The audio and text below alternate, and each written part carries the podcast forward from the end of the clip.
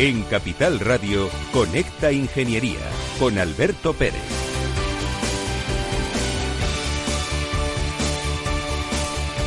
Buenos días, queridos amigos. Buenos días, ciudadanos. Buenos días, España. Bienvenidos a Conecta Ingeniería, el programa más de moda en la radio a nivel ingeniería. Somos el único. No tenemos competencia. Esto es una maravilla, porque cada día traemos a mejores personas que vienen a contarnos cosas sobre la ingeniería, cosas sobre la educación y cosas que interesen a la sociedad. Porque lo que tratamos de hacer es un bien social. ¿No es así, querido Fernando Blaya? Buenos días, Alberto. Eso se intenta. Oye, se ¿te- consigue. ¿Te has puesto gafas nuevas? Mm, lo, lo- lo que tiene que se rompan. Hay que hacer Ah, algo sí, con ello. Tú siempre, tú siempre vas eh, hecho un pinchito, ¿no? Eso es porque fuiste tú, ¿no? En alguna vez, ¿no? Tunante, ¿no? Bueno. Tú no o tunante, cuéntame. Lo que tú quieras. Aquí en este programa es lo que tú digas. Lo que yo diga, que mando soy yo. Hace, Y- el y decano, la música el- la pones tú. La música la pongo yo y el decano hace un mogollón de tiempo que no viene. Es que esto, me estoy creciendo, macho. ¿Eh? Como los políticos, me crezco. Eres el jefe. Eh, soy el jefe. Bueno, no, no mando nada. Antonio Naranjo Redondo, buenos días. Buenos días. ¿Cómo estás? Muy bien, muy bien. Un placer, Alberto. Cuéntanos quién eres. Pues mira, yo dirijo el área de Ingeniería Industrial en la Universidad Francisco de Vitoria. ¿Eres también ingeniero? Sí, ingeniero industrial, ¿Y sí. cómo te dio por estudiar ingeniería? Pues la verdad es que, como yo les digo a, muchas veces a las familias que vienen a, eh, pues, eh, buscando la universidad que mejor se ajuste a, a lo que buscan, tanto ellos como sus hijos, por supuesto, eh, siempre les digo que seguro que tienen muchísimas dudas sobre qué finalmente estudiar, ¿no? Al igual que yo las tuve. Yo no sabía muy bien si hacer ingeniería, físicas, filosofía, arquitectura o medicina. Eh, todo eso es lo que puse entre las diferentes opciones. Médico porque era mi padre, eh, física porque me encantaba la astronomía, mm, filosofía me encantaba leer eh, textos eh, filosóficos y arquitectura también las construcciones me apasionaban. Finalmente me decidí por la ingeniería. Incluso recuerdo que me dijo mi padre, si al final no te gusta, pues te cambias y se acabó. Y me gustó. Muy bien, pues hoy está aquí con nosotros la Universidad Francisco de Vitoria, de Madrid, y vamos a hablar sobre universidad y qué nos propone esta universidad. Pero, querido amigo Félix, vámonos a esos consejos publicitarios.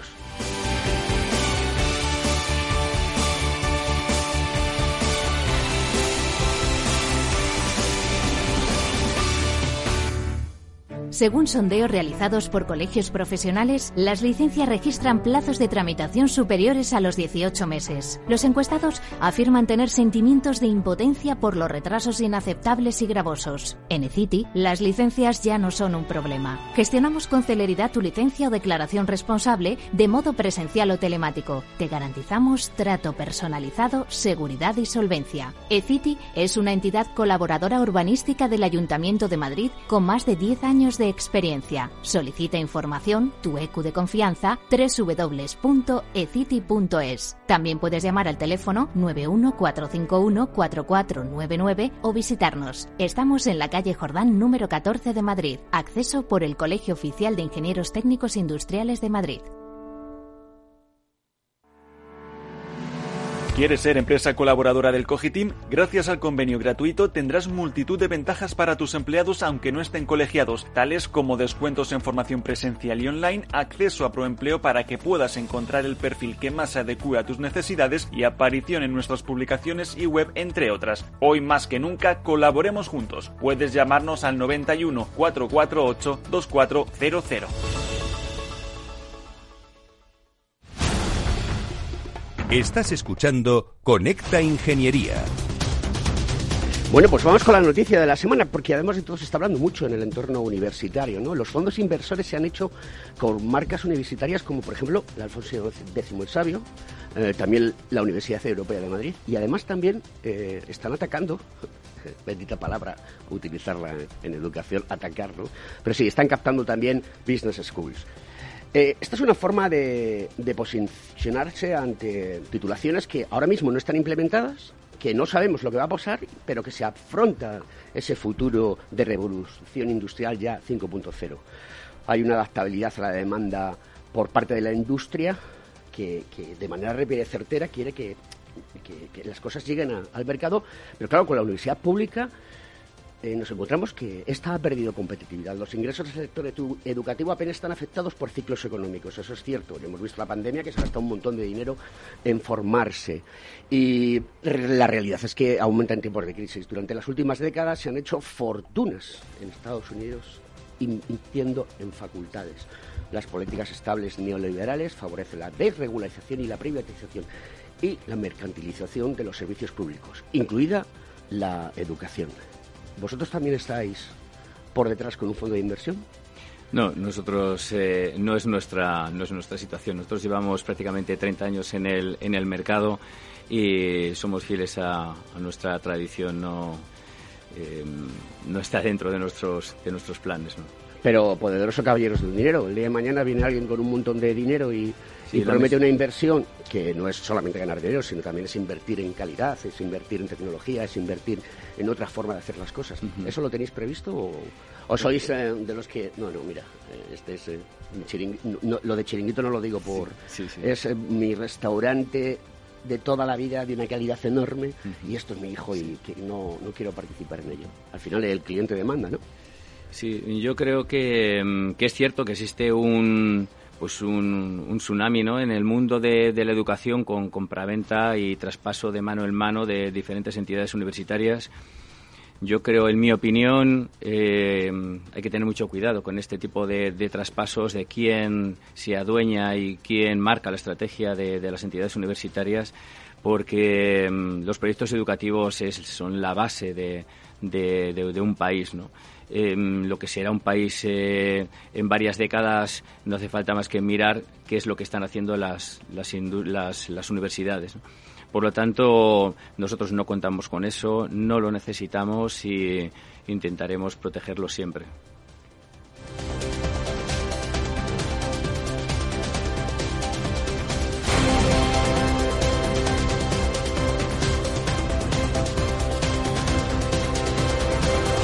Conecta Ingeniería con Alberto Pérez.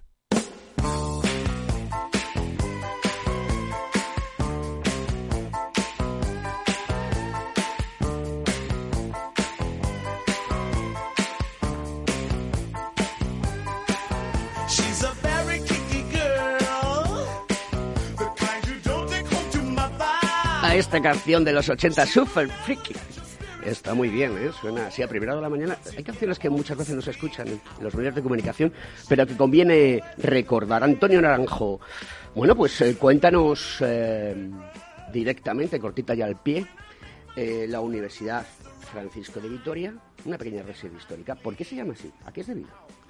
Pues eh, Francisco de Vitoria para, para, nosotros es uno de los iconos, la universidad que, que tiene como, como, misión construir una comunidad universitaria de, personas que buscan la verdad, el bien y mm, en base a la formación y el liderazgo que puedan promover la transformación de, la sociedad. Con toda esta misión de la universidad pensamos que mm, que todos los programas eh, deben de estar eh, basados, independientemente de que tengan una componente más tecnológica o menos, Em, en, una, en una formación humanística e integral. De ahí le viene un poco eh, las raíces a esta universidad. Y mm, desde el punto de vista de, la tecnología y de la ingeniería, esa escuela de ingeniería industrial, ¿qué ofrece? ¿Qué aporta a la sociedad? ¿Por qué le dirías a, una jovenzuela, jovenzuelo, o jovenzuele, es que ahora también se dice así, ¿no? Por estar a la moda, ¿no?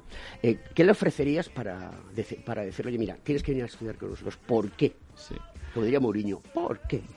Pues mira, yo le diría muy sinceramente lo primero que se informe de, de, toda la oferta que, existe en, en, España y que luego en función de, sus deseos y, y, de sus inquietudes eligiera.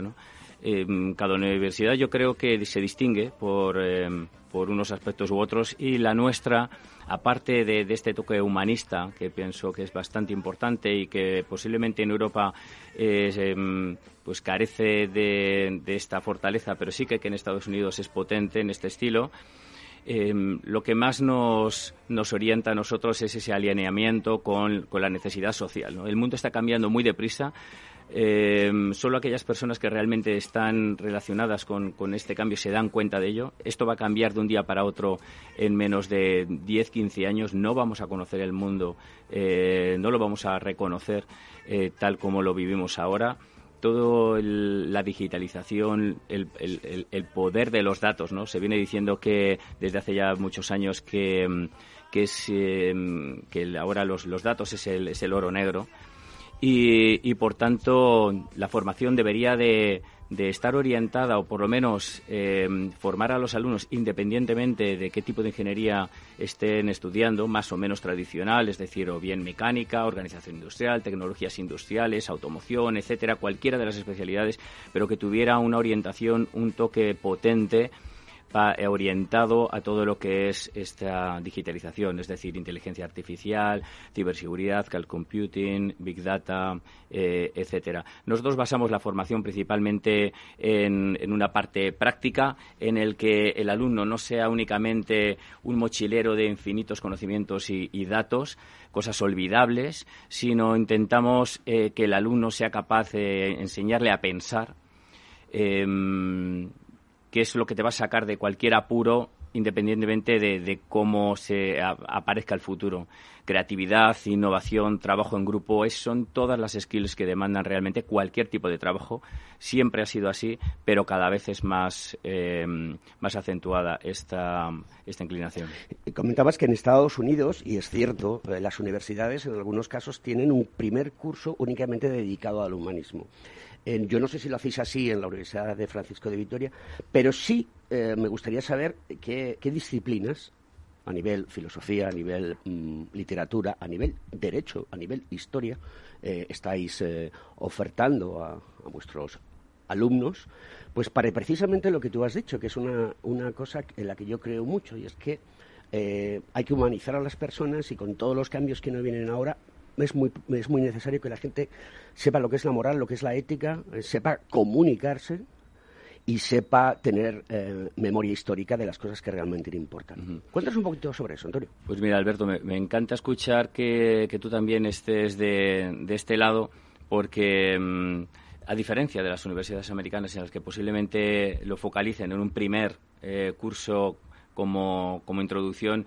nosotros lo tenemos más salpicado a lo largo de los cuatro diferentes años que son un grado o de los diferentes másters y mm, a través de asignaturas como son eh, pues tanto la antropología, la epistemología y, la ética principalmente.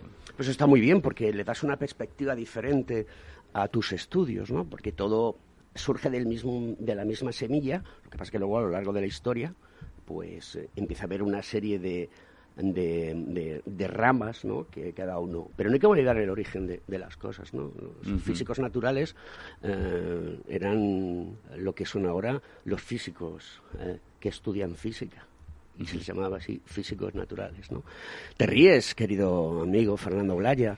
Es un placer de hablar de ingeniería con el resto de cosas, porque no estamos aislados y muchas veces se nos confunde con personas asociadas a ecuaciones y y gente que solamente resuelve problemas materiales, pero detrás hay personas y realmente sin este matiz ético eh, que nos lleve con un sentido a lo que hacemos, en nuestro caso, en nuestra profesión es mucho más importante. Y, es un placer descubrir, como, como bien estamos haciendo, pues eh, descubrir todas las universidades que tenemos, porque cada una son, tiene una particularidad y creo que es una parte de labor que estamos haciendo en este programa para que la demanda que hay en alumnos y en familias eh, puedan elegir y conozcan perfectamente todo el tejido universitario que es en el que se basa el conocimiento. Y ese es la, etapa de la, de la, educación crítica donde realmente te especializas en lo que vas a ser en tu vida. Entonces creo que hemos estamos haciendo un, creo que un buen trabajo y exponiendo eh, las cualidades que realmente tiene eh, de una forma también pues crítica, lo bueno, lo malo y que cada uno descubra y se informe, porque en el tema, como hemos tratado en otros programas, una mala elección en esta etapa de, la formación que no es obligatoria, no, es la primera etapa que no es obligatoria, eh, pues creo que es una decisión muy importante en la vida de las familias, de las personas y en el, en, el bienestar y en, el, en, toda la inversión que hace la sociedad en, la, formación. Y, además abre la, la figura, pues un poquito, una vez que el sistema está público-privado, el tema del endeudamiento también. Entonces hay que analizar todo lo que es la inversión en educación. Eh, porque parece que cuando lo paga el país eh, no lo paga nadie. Eh, es un coste muy alto lo que tenemos en formar personas. Y, eso es lo que hay que analizar, ver que, que eso cuesta, darle el valor que tiene y saber darle valor a las personas que tenemos formadas, que en nuestro país es muy alto porque se invierte mucho dinero. Y esa, muchas veces ese talento se exporta simplemente a fondo perdido, lo formamos aquí y se van fuera, que es lo triste del, del, talento que, tenemos. Y, bueno, es una reflexión sobre la transversalidad y ese tipo de formación que comentaba Antonio. Luego, pues eh, quizá en otra parte del programa, pues que quería hacer unas preguntas pues más, más profesionales, pero creo que este punto está, está Vale, esta pregunta no es profesional, es una reflexión tuya, o sea, que tú no haces preguntas profesionales, ¿no? Luego, luego, luego. Ah, vale, vale, vale, ¿Cómo es, eh, mi amigo Fernando? Antonio, el día 22 de mayo tenéis una jornada de puertas abiertas. ¿Qué nos vamos a encontrar?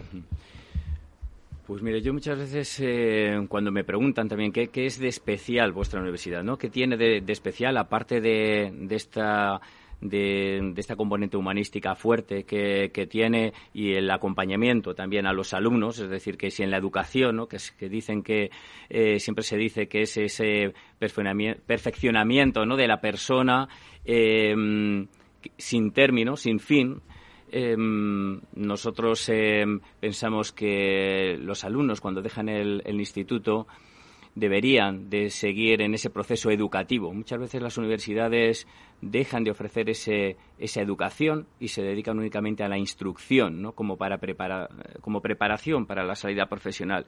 La universidad tiene que ser también educación en toda su globalidad, por eso hablamos de formación integral, por eso están las humanidades, por eso existe ese acompañamiento al alumno en el que el traspaso incluso del instituto al, a, la, a la universidad es un momento delicado e importante. Yo siempre digo que te viene en el peor momento, ¿no? con, con 17 años para eh, entrar en la, en la universidad. De hecho, bueno, pues el despiste es total, ¿no? Em, incluso luego hay otros momentos como pues eh, pasar de tercero a cuarto, empezar a hacer eh, prácticas o estancias internacionales, etcétera. Así que siempre es bueno tener un mentor a tu lado y es otra cosa que también nos caracteriza. Pero principalmente, en mi opinión, em, montar una titulación sin tener el apoyo fuerte Em, incluso el protagonismo de un centro de tecnología o bien de, un, de, un, de una compañía potente que te tenga alerta de todos esos cambios que suceden en, en el mundo y que no estés desacoplado de, de, lo que sucede, yo creo que eso es, em, eso es clave, ¿no?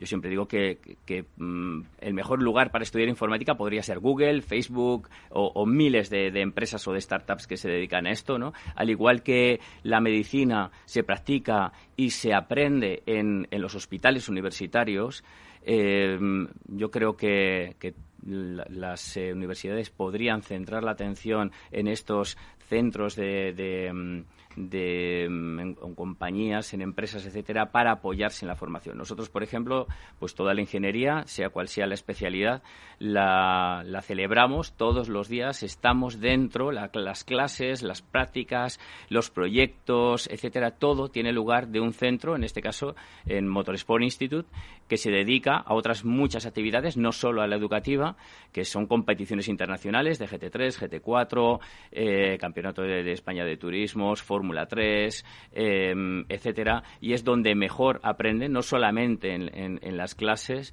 sino en esa relación con el día a día, en el día a día para el desarrollo de proyectos desde primer curso, e incluso en clases como cálculo, álgebra, eh, física, empresa, diseño, etcétera, siempre de la mano de los, no solamente de doctores, eh, sino también de, ingenieros que están trabajando en el día a día y, por lo tanto, em, a la última.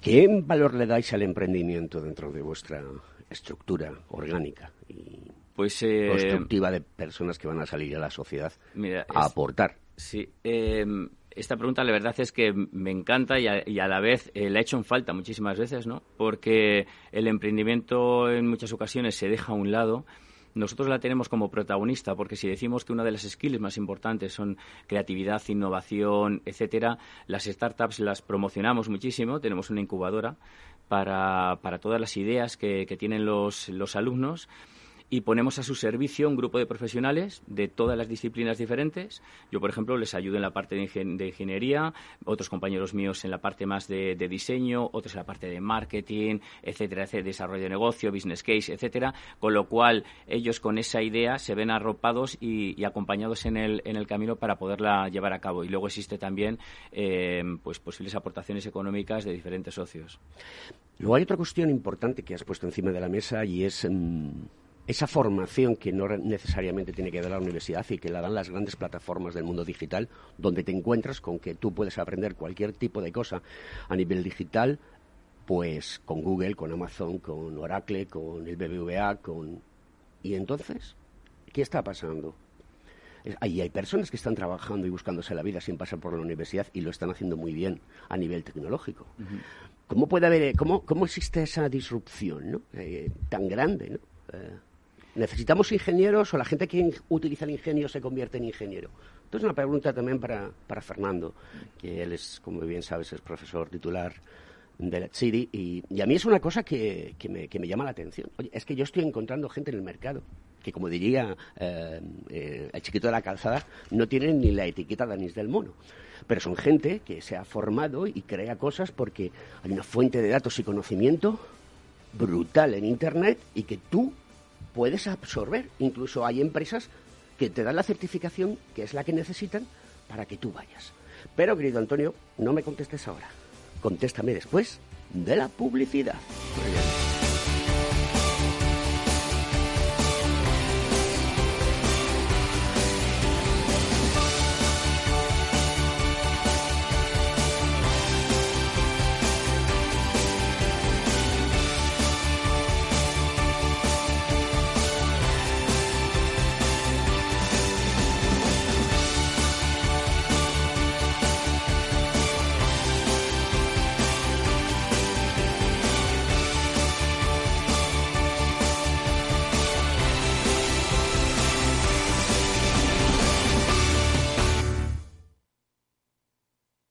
Si tu lado emocional dice, invierte en robótica, sabes que es un sector en crecimiento, y tu lado racional dice, no tienes tiempo de crear una cartera desde cero y si te la gestionan otros, eh, te cobrarán mucho en comisiones. En Renta 4 Banco te lo ponemos fácil. Con el nuevo servicio de gestión óptima, contrata nuestras carteras temáticas 100% online, con una comisión de gestión de solo 0,25%. Entra en r4.com o en cualquiera de nuestras oficinas y descubre todas nuestras carteras. Tu lado emocional y racional por fin se unen. Renta 4 Banco, tu banco especialista en inversión. Frente a los impagos, vitamina D, la fórmula de información empresarial exclusiva de Informa para minimizar los riesgos y facilitar la toma de decisiones. Descubre Data Powered by Informa, la solución perfecta para tu negocio. Consulta al especialista en informa.es. En Hipercor y el supermercado El Corte Inglés siempre tienes ofertas increíbles. Como un 70% en la segunda unidad en muchos productos. Como en los pañales Dodot Sensitive recién nacido, Activity Extra o Pants, que puedes combinar como quieras. Te descontamos el 70% en la unidad de menor importe. En Hipercor y el supermercado El Corte Inglés. Precios válidos en Península y Baleares, en tienda web o app. Escuchas Capital Radio, Madrid 105.7 la radio de los líderes. Las vacunas son seguras y la mejor alternativa para acabar con la pandemia. Eres parte de la solución. Vacúnate. Hay que vacunarse. Comunidad de Madrid. Si eres emprendedor, empresario o autónomo, en negocios de carne y hueso encontrarás todas las claves para hacer crecer tu negocio. Cada miércoles de 1 a 2 de la tarde en Capital Radio, con Mariló Sánchez Fuentes. Cuando todo se para, Metro sigue ahí es el corazón vivo de una ciudad que se niega a dejar de latir. Pase lo que pase, caiga lo que caiga. Cuando nada es normal, Metro te conecta con la normalidad y te acompaña para que no te dejes nada por vivir. Ahora y siempre, la vida se mueve en Metro. Metro de Madrid, Comunidad de Madrid.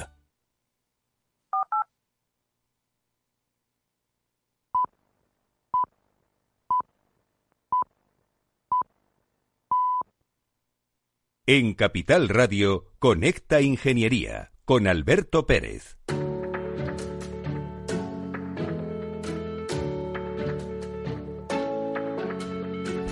Nuestro Consejo de Seguridad de la Semana, Tecnifuego, que es la Asociación Española de Sociedades de Protección contra Incendios, nos lo envía esta semana. Las catástrofes naturales, fuertes tormentas, nieve, terremotos, la pasada filomena, pueden causar daños a las instalaciones de protección contra incendios, que en el argot tecnológico y técnico se conocen como PCI. Es recomendable, tras una catástrofe natural, la revisión de los sistemas de protección contra incendios para comprobar que no han resultado dañados. El usuario debe solicitar a su empresa instaladora y mantenedora que revise las instalaciones, sustituya a los equipos dañados y realice una puesta en marcha para comprobar que en caso de incendio el equipo funcionará a 100%.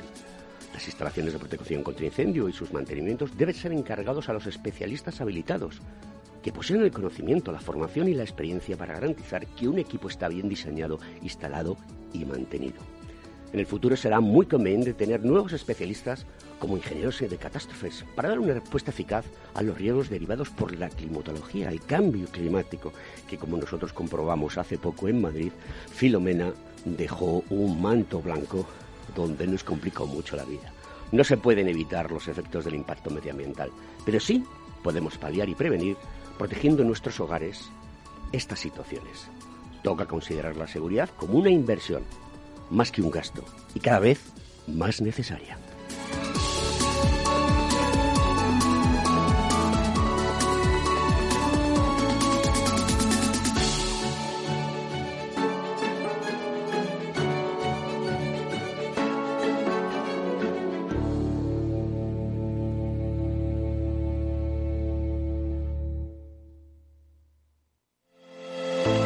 ¿Acabas de montar un negocio y te gustaría protegerlo de posibles intrusiones no deseadas? ¿Necesitas asesoramiento respecto a los sistemas de protección contra incendios que la legislación obliga a instalar en tu empresa? ¿Ya tienes sistemas de seguridad o de PCI en tus instalaciones pero buscas un mantenedor para los mismos? No te preocupes, en Grupo Eurofesa damos solución a todas estas cuestiones. Ingeniería, instalación y mantenimiento son los servicios que ofrecemos para proporcionar a nuestros clientes soluciones integrales de cara a proteger bienes y personas en materia de protección contra incendios y seguridad detección de humos y gases, extinción automática y manual, control de accesos, videovigilancia y sistemas antiintrusión. Todo lo que necesitas en una única empresa. Grupo Eurofesa, siempre atendido, siempre protegido.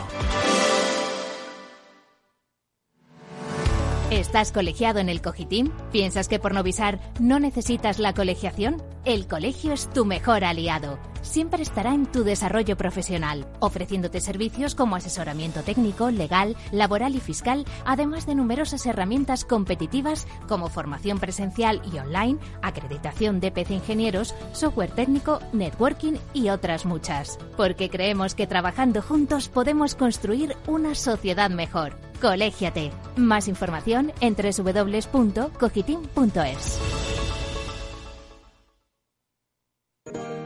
Estás escuchando Conecta Ingeniería. Antonio Sousa.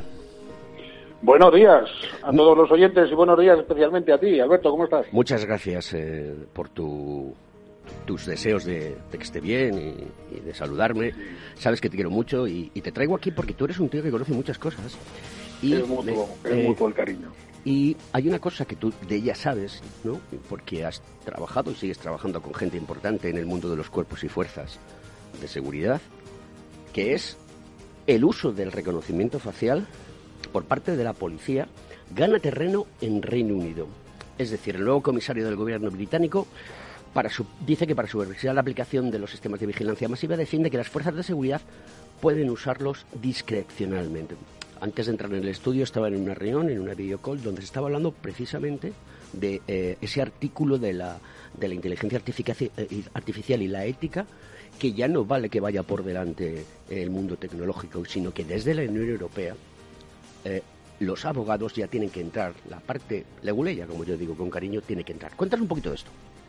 Mm, pues se trata de eso, Alberto. Lo que pasa es que, bueno, afecta de una manera muy significativa a nuestra a nuestra privacidad. Tener en cuenta que eh, lo que es eh, los sistemas de vigilancia masiva de reconocimiento biométrico remoto, eh, pues pueden estar, como en este caso, basados en la inteligencia artificial que procesa las imágenes de nuestro rostro y las coteja con las bases de datos, o incluso la temperatura, ¿no? Eh, ahora, a través del COVID, pues estamos viviendo eh, que eh, nos toma la temperatura cuando llegamos a un aeropuerto y demás, a través simplemente de termómetros que están basados en que, bueno, pues nuestra imagen de forma remota y nuestra temperatura así aparece. El Reino Unido, desde la, desde la aplicación del Brexit, desde la salida, evidentemente no está eh, inserto dentro de la normativa de la Comisión Europea. Así que el nuevo comisariado del gobierno británico ha, defendido que el uso indiscriminado de estos sistemas de vigilancia eh, eh, sea se ponga en manos de las fuerzas de orden público para equilibrar la balanza entre, entre ellos y, los malhechores que siempre tienen muchas más ventajas porque no tienen leyes que les, que les afecten, aunque las tienen, pero se las saltan. ¿Qué hay que recordar? Pues hay que recordar que en Europa, por ejemplo, eh, estamos pendientes de la ratificación del reglamento que se presentó en abril y que es eh, Europa reacia al uso de los sistemas de reconocimiento facial. Lo, determina el nuevo Real Decreto en base a que se utilice para prevención, investigación o detección en casos graves o de terrorismo y durante un tiempo determinado y con el borrado posterior de las imágenes. Por hacer una recopilación de datos para que los oyentes se hagan una idea, Londres es la tercera ciudad del mundo con más cámaras de seguridad. Tienen unas 628.000 casi.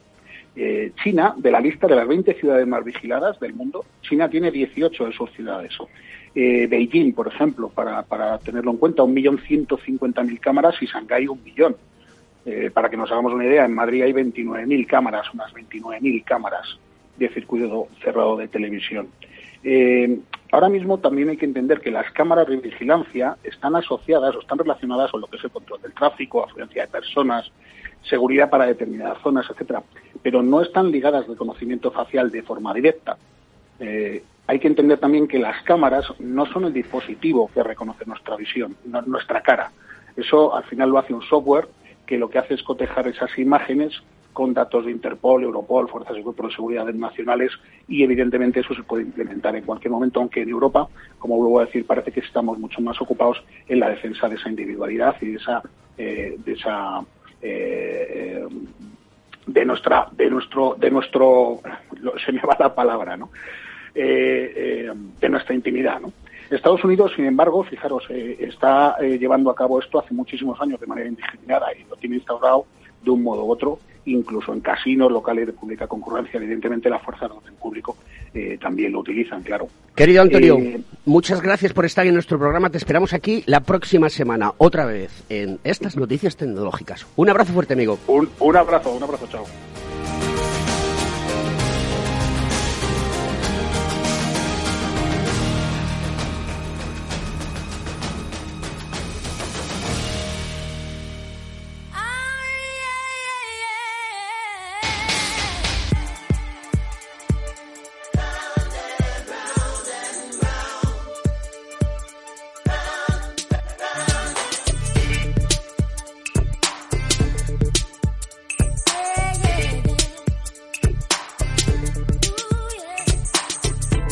Pues run around, vamos a seguir con este, vamos a seguir, vamos a seguir dando vueltas a una cosa muy interesante.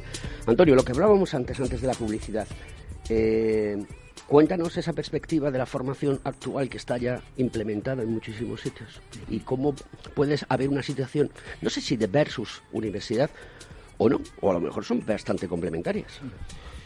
Pues de momento yo creo que son realmente complementarias. Eh, yo personalmente sí que, valoro mucho esas certificaciones, para mí son, son importantísimas. Sí que, tiene que haber por detrás una institución potente que, lo avale, es decir, alguien de confianza, porque sobre todo en, en Europa, en España, por supuesto, existe una, cierta desconfianza a ese aprendizaje autónomo muy, muy eh, importante y que puede llevar a grandísimos resultados, pero los departamentos de recursos humanos actualmente en, España les cuesta mucho contratar a, alguien que no tenga como soporte un, grado de, proveniente de una, de una universidad. Yo creo que esto va a cambiar muchísimo en, los próximos años.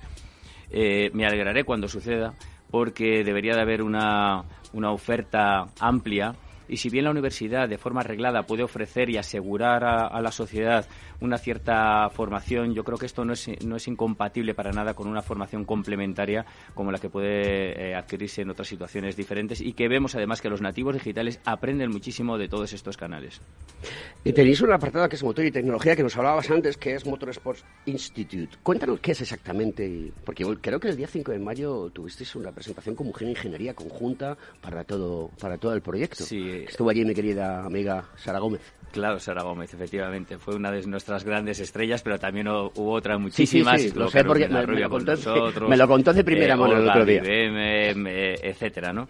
Y pues el, el el tener eh, la, gran ayuda de, de, de, Motores por eh, Institute es lo que nos hace posible que cuando un alumno pueda ir a una entrevista de trabajo y defender su, su candidatura frente a las preguntas que, que yo, por ejemplo, le, haría frente a una posible contratación, yo le preguntaría a un alumno que aparte de intentar valorar su creatividad, innovación, trabajo en equipo, todas estas skills, asegurarme que haya tenido una estancia internacional, em, porque posiblemente la, formación de las primeras dos semanas en la empresa futura eh, sea en un país que, que no sea el, eh, España, Em, le preguntaría que si alguna vez, por ejemplo, ha mecanizado con una CNC o si ha trabajado fibra de carbono con un autoclave o si ha mm, hecho cualquier tipo de mm, de estudio aerodinámico en un túnel de viento, si mm, se ha hecho un cálculo de cargas con, con, elementos finitos, etcétera, y además que me lo demuestre, incluso si tiene fotos, muchísimo mejor, ¿no? Yo digo muchas veces que los currículos, eh,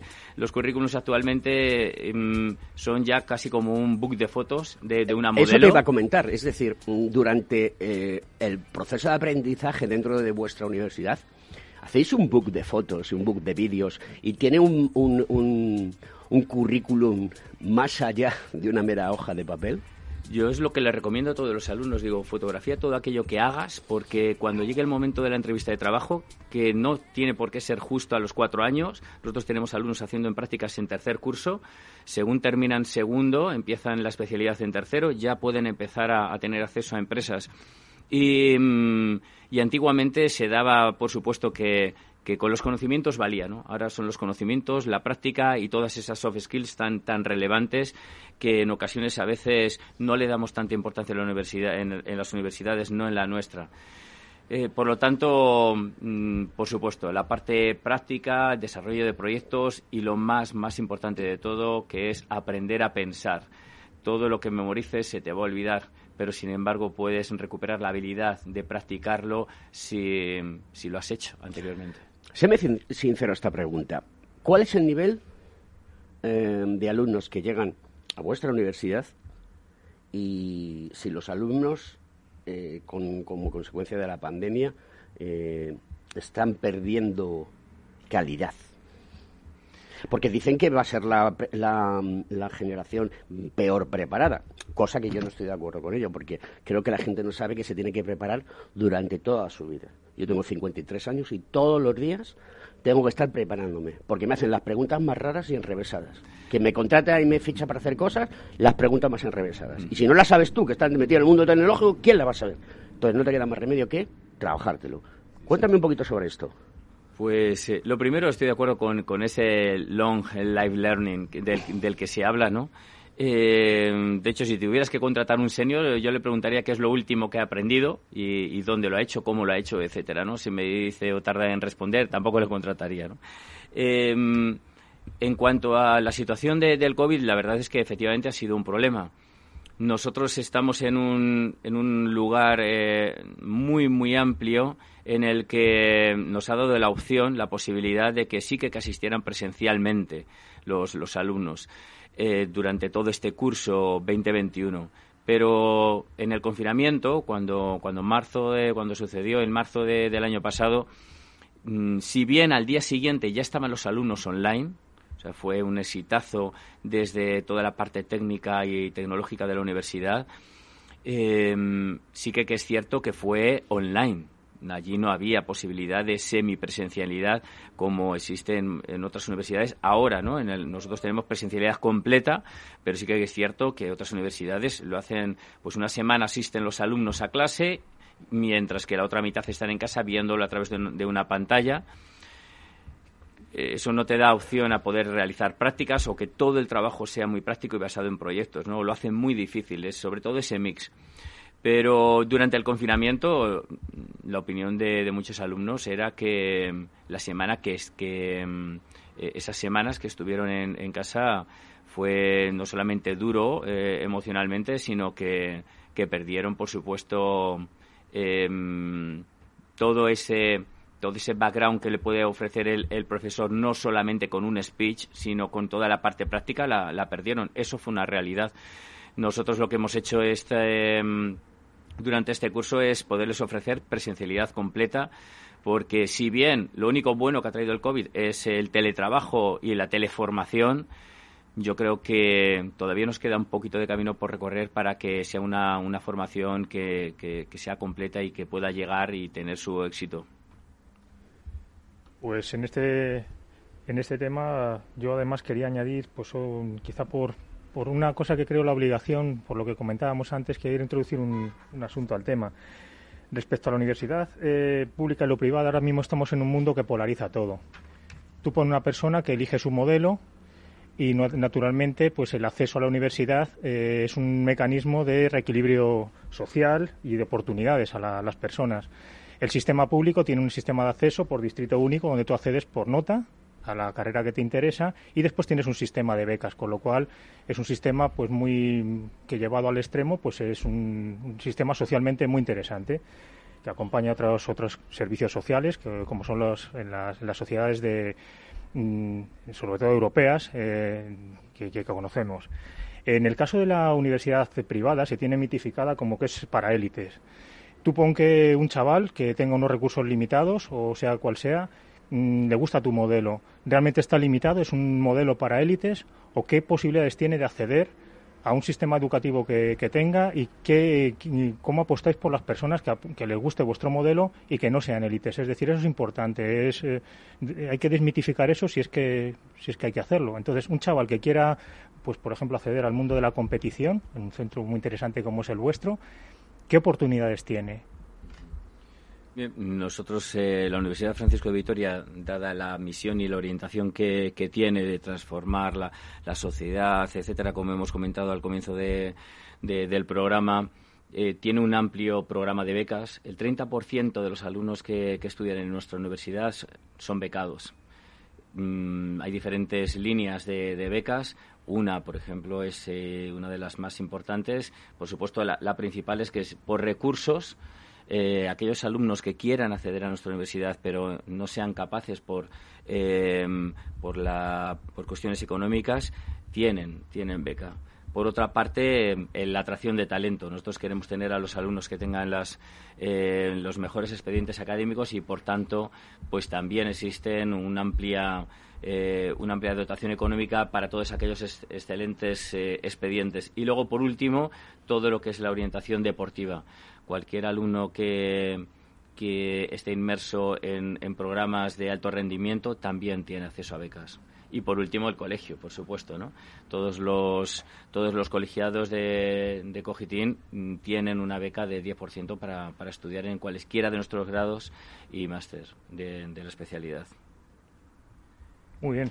Y otra cosa, mira, tú, mirando tu currículum, me recuerda pues bastante al de Alberto, a lo que prácticamente tienen todos los profesionales en una vida pues eh, profesional, pues eh, pues iba a decir alargada, si me permitís. Eh, Oye, que yo soy un chaval, ¿eh? No te pases de listo. Se, se, nota en la música que pones. pero mira, normalmente, pues al final la formación de una persona, además de ser continua, que eso es un tema recurrente, pues muchos hemos estudiado en la pública un sistema de calidad que hay que apostar por él pero después mm, el complemento te lo va dando pues cursos, másteres o cursos rápidos que te adaptan rápidamente a la tecnología. Todo, realmente los currículums son un sistema público-privado que al final eh, vas eh, haciendo especializándote en lo que el sistema público no tiene la capacidad, esa calidad que tienen las titulaciones clásicas que te, que te forman, pero después no tiene la agilidad de adaptarse a la tecnología al ritmo que se impone y cada vez menos. Entonces, eh, será eh, ese, ese modelo mixto en el que las personas pues eligen y no hay que no hay que trivializar o polarizar todo sino que cada uno tiene que aprovechar lo bueno de cada sistema y coexistir en un sistema que socialmente pues sea equitativo y que dé oportunidades. Entonces observando tu currículum además y viendo esta característica pues también te quería preguntar Y al hilo de, lo, de, la, pregunta que quedó antes en el alero, el, ¿cómo ves la evolución de las profesiones, de la universidad ya lo hemos comentado, pero la sociedad demanda servicios nuevos, la tecnología te impone una adaptación, pero las profesiones también están evolucionando, la universidad, la universidad está evolucionando y no todo va a Google, sino que queda algo, las certificaciones. Con tu currículum, ¿Cómo ves esa adaptación? ¿Hacia dónde vamos? Ese, modelo, ¿cómo tiene que ser de dinámico y a qué ritmo tenemos que ir de la tecnología? ¿Tenemos que perder el, aliento por ir detrás de la tecnología? Y, cómo ves ese salto a la profesión que a nosotros nos afecta? Tú terminas de estudiar y cómo se regula la profesión. Tú que conoces y además tienes un currículum en, el sistema público, en el privado, en la empresa, en la inversión, en la innovación. ¿Cómo, cómo ves realmente el salto y, y la vida profesional de una persona? ¿Nos hemos quedado anticuados también? ese análisis que tú estabas diciendo en otras cosas, ¿cómo, cómo hace una reflexión? Sí, eh, bueno, yo, mm, yo me imagino el, el, el puzzle ¿no? del mundo universitario y como me gustaría que, que sucediera es que tuviéramos unas universidades eh, públicas y privadas que ofrecieran la mejor oferta ¿no? y que cada uno se distinguiera por eh, aquello en lo que es, más especialista. ¿no? Me encantaría que hubiera una, una, famosísima universidad en España en la que pudieran venir de, de cualquier país del mundo a estudiar porque fuera específica y, muy eh, de, de, reconocido prestigio pues en marketing, en ingeniería industrial, era en aeronáutica, en astrofísica, en, en data science, etcétera, ¿no? Y da igual que sea pública o, privada. Por supuesto, las universidades privadas deben de existir siempre y deben de ser eh, estar a la altura de, de, cualesquiera de otras ofertas eh, privadas.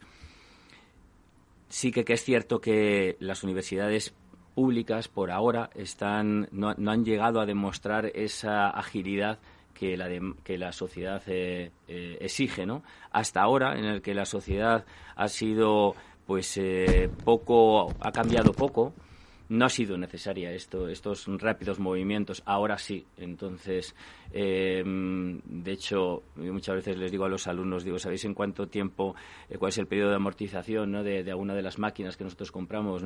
No, no, llega a tres años porque es posible que la tecnología haya cambiado tanto que dentro de cinco ya no te valgan. Em, por lo tanto, yo creo que sí que, deben de moverse y si no, posiblemente la sociedad elija otras opciones. Pero me encantaría que, por supuesto, se, se movieran de forma ágil y que el abanico de opciones fuera potentísimo, tanto por supuesto y básicamente en la parte pública y luego también en la parte privada. Y tu criterio, mm, bastante pues, eh, situado en lo que es el mundo actual, eh, hace un análisis también de los colegios profesionales. Eh, ¿Hacia dónde deben evolucionar? Porque también nosotros estamos en un esfuerzo muy grande de transformación pero lo tiene que entender la sociedad y tu punto de vista también nos interesa, aprovechando que estás aquí. ¿Hacia dónde tenemos que ir? Una, una crítica también. Los colegios profesionales, ¿qué se nos debe exigir? ¿Hacia dónde tenemos que ir? Tú que nos conoces bien a varios. Sí. Pues el, yo creo que, que, los colegios que ya están bastante alineados con, con la demanda social, yo creo que lo que lo que pueden hacer es seguir y potenciar esa línea de, de actuación. Yo creo que sí que es cierto que antiguamente eran mucho más eh, conservadores y habían quedado un poco anclados en, en el famoso visado, ¿no? Pero que... Mm, pero que actualmente sí que ofrecen otros muchos servicios, ¿no? Eh, pues eh, tanto orientación, por supuesto que asesoría jurídica, etcétera, ¿no? Pero más orientación a, todos los, los jóvenes y orientación profesional y luego también todo lo que es la parte de, formación. Yo creo que si la formación la tenemos en las universidades, la tenemos en, Google y veremos en otras muchas plataformas de formación que seguro que van a salir eh, en este mundo tan, tan cambiante, en un chasquido de dedos yo creo que va a ocurrir eso.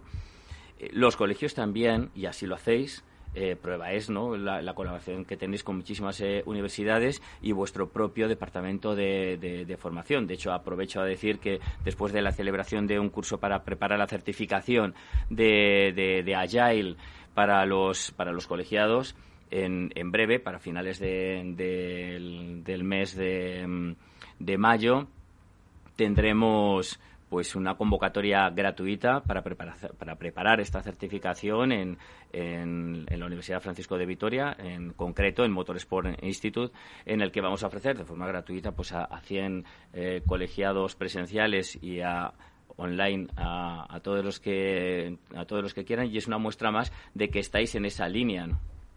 Se nos va acabando el tiempo. Es un placer escuchar a, Fernando y Antonio, Antonio y Fernando, porque estabais tocando unos temas fundamentales y, lo has explicado muy bien. Las preguntas de Fernando han sido muy certeras. Pero cuéntanos, eh, si tuvieses que poner un nivel de éxito en empleabilidad, ¿cuál sería el de la Universidad Francisco de Vitoria? Bueno, estamos clasificados dentro de, los, de los rankings entre las tres entre las tres eh, primeras posiciones en los últimos en los últimos diez años no podría mm, hablar de, años anteriores pero ya no, no tendría significancia no pero mm, el nivel de, empleabilidad es, es tal que nos permite presumir de ello muy bien, y otra cuestión, ¿dónde eh, os localizamos? ¿Cómo os localizamos? ¿En qué entorno está y dónde se ubican vuestras instalaciones? ¿Y dónde está el edificio de ingeniería industrial?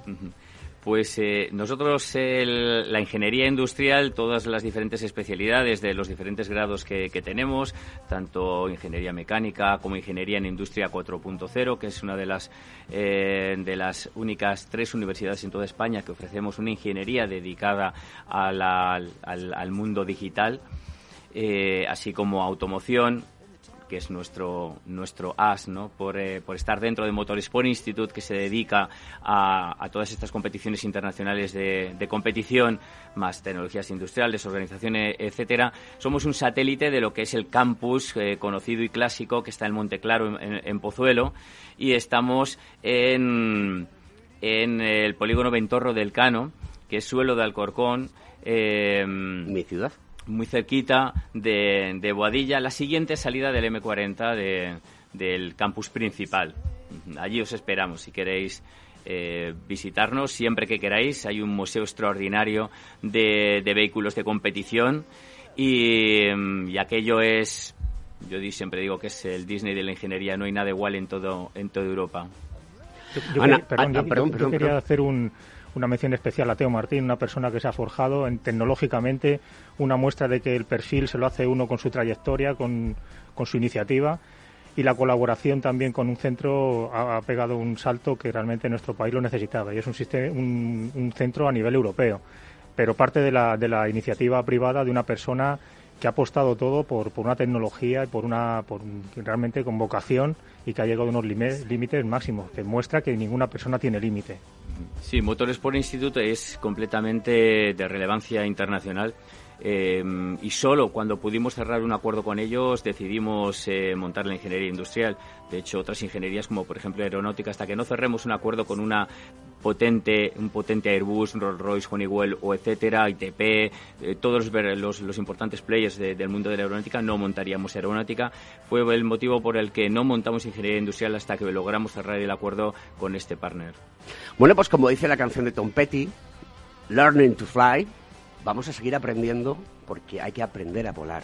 Ana Larrañaga, buenos días. Buenos días. Aquí estoy escuchando. Hoy no has dicho esta boca es mía. Eh, pasa, ¿me tienes manía? No, no, que va. Estoy tan entusiasmada escuchando la conversación a tres que nada, fenomenal. Me encanta que vengas a nuestro programa. Claro que sí, cuando quieras. Vale, hoy no has querido hablar, tú te lo pierdes. El próximo día. ¿Sí? claro, cuenta con Muy bien, queridos amigos, pues se acaba con esta ingeniería, pero la próxima semana más y más y más y más, más madera, porque con esta ingeniería aquí en Capital Radio, programa abierto a la sociedad, ha traído a la Universidad Francisco de Vitoria y nos han contado cosas magníficas y espectaculares sobre cómo tenemos que afrontar el futuro de la enseñanza de los propios chavales que van a, formarse y también de las familias, porque es muy importante que las familias estén con sus hijos y apoyen lo que quieran hacer. Queridos amigos, hasta la semana que viene. Antonio, un verdadero placer. Muchísimas Antonio Naranjo. Muchísimas gracias. Fernando Blaya y Ana Larrañaga. Hasta, la semana que viene, amigos.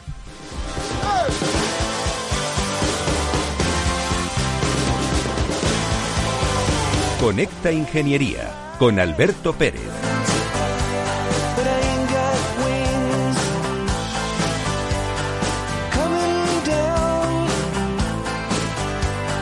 hardest thing.